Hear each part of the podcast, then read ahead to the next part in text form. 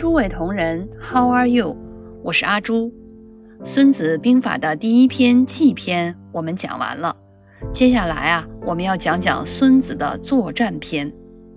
在作战篇里，孙子曰：“凡用兵之法，驰车千驷，革车千乘，带甲十万，千里馈粮，则内外之费，宾客之用。”娇妻之财，车甲之奉，日费千金，然后十万之师举义。这里呀，我们先直译一下：要兴兵作战，需要做到物资准备有轻车千辆、重车千辆，全副武装的士兵十万，并向千里之外运送粮食。那么前后方的军内外开销。招待使节、测试的用度，用于武器维修的交期等材料费用，保养战车的支出等等，每天啊都要消费千金。按照这样的标准准备之后，十万大军才可出发上战场。我们在第一章的计篇里讲到过孙子的五事七计，还有各种准备等待。当万事俱备，准备要一战的时候，这里啊，孙子又来了。他告诫我们，上战场之前还要做好充分的物资储备，也就是要计算好物资。如何计算？除了战马、战车，还要计算粮食运输、损耗等等。其实啊，这是巨大的耗资耗力。所以啊，孙子的伟大就在于此。他虽是一个兵家，但他并不会不停地忽悠君主去打仗，这样对于他自己来说，那可就是建功立业啊。可恰恰相反，他拼命地劝你别打仗。所以，他不但是个真正的智者，更是一名真正的仁者，是一个负责任的人。说到这儿啊。你是不是想到工作中常常遇到一些小题大做、只顾自己的人？我就想起曾经工作中遇到过这样一位不负责任的老板。他从国外总部啊派到中国来工作，那几年正好赶上咱们国家 GDP 增长飞快，各大外资都看好了中国市场，开始大力拓宽中国市场。他为了提升自己的职位。在中国任职的三年中，主要目的就是扩张。他先用 PPT 呢，成功的忽悠了总部，批准了在中国要拓展的业务线。接着预算批下来了，他就开始疯狂招人，因为他下面有足够的人，足够的架构，这样才能支撑他能够往上拔呀。人招到了，他又来了借口，比如要调研。要做 pilot，总之啊，他的 PPT 是按照五年计划来的。快到三年的时候啊，人都招满了，调研也差不多了。其实这里的关键点是人，因为人多了，他自己的个人职级就可以往上拔一拔了。所以呀，他顺利升职了一级，任期一满，他就成功逃跑了，回到总部了。可是。突如其来的全球经济危机，导致下面他美丽的 PPT 呀很难实现。那么这些招来的员工怎么办呢？被无情的抛弃了。虽然拿了赔偿，但因为任职期呀非常的短，其实也没多少。这就是一个典型的为了一己之力，不管他人甚至企业死活的人。好了，我们再说回到原文中来。原文中啊，说到打仗时要用到车马粮草，日费千金。也就是说，真的要打仗了，我们应该好好计算一下花费，而且这个花费要计算的全面。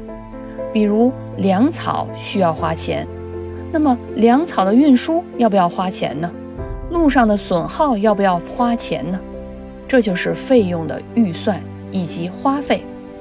我们在做预算的时候要多想一想，就好像第一篇中我们讲到的“胸中有全局”，全面的想一想怎么计算这个预算，我花的这笔预算到底能带来哪些业务收益？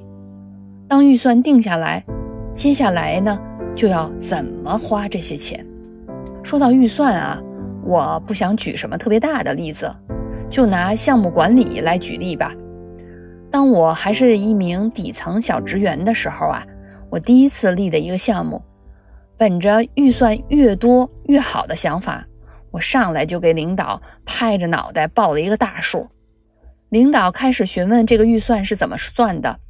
为什么要这些钱的时候啊，我很不满，心想预算嘛，又不是我一定要花这么多钱，有些差距，这很正常啊，反正也是问公司要钱，报多一些，给自己来一些余量不好吗？难道这个道理我这个领导还不懂吗？而且啊，万一将来不够，再去要这个预算，不是更麻烦？说到这儿啊。是不是听众前年轻的小伙伴都有过这种经历？我们俗称报预算，当然要给自己留一些 buffer 了。如果你有了这个想法，我建议你换位思考，想一下：如果有人问你要一万块，说给你买一部手机，你是不是也会询问一个问题？你为什么要买这个手机？这个手机是什么品牌、什么配置等等？所以啊，我们花公司的钱，那么这个钱的主人，俗称 call center owner，当然需要知道为什么要这些钱，为什么要花这些钱，这个钱又能给我们带来什么样的好处？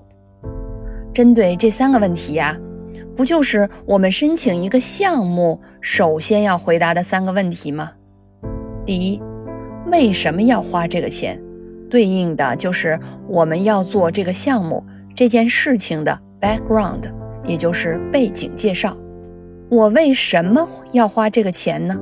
也就是项目需要达到的目标及项目的范围 scope。最后一个问题，这个钱能给我带来什么样的好处？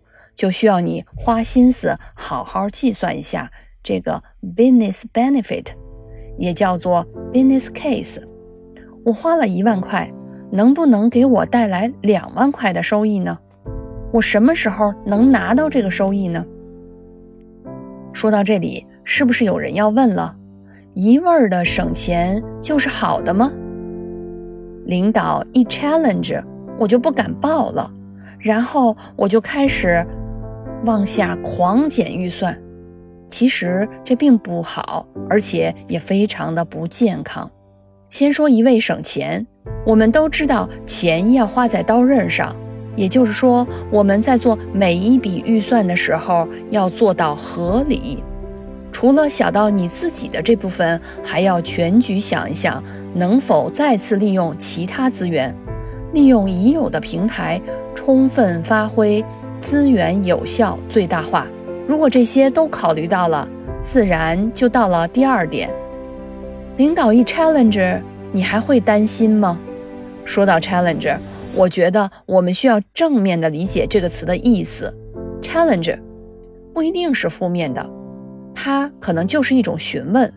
我们可以把它理解成 question。如果领导有问题，那就把你详细考虑过的预算计算过程，如何考虑，如何计算，什么样的逻辑，说给领导听。再听听领导的反馈，因为有一些信息一定不是我们这个层面知道的，所以我们有可能没有考虑到。通过这个健康的讨论过程，最后形成一个合理的预算。说说我自己吧，随着我自己工作经验的逐年增加。项目管理的经验也逐渐在增加，在后来升职成了 call center owner 后啊，想想从前的很多想法，真是幼稚可笑。那个时候啊，信息来源也远不如现在这么发达。如果年轻人能够早一些明白这些道理，可能达到一定的职场高度更早一些。好了，孙子第二篇作战篇里要讲的。做好资源计划，我们讲完了。感谢收听今天的博古知今，期待与您下次相逢。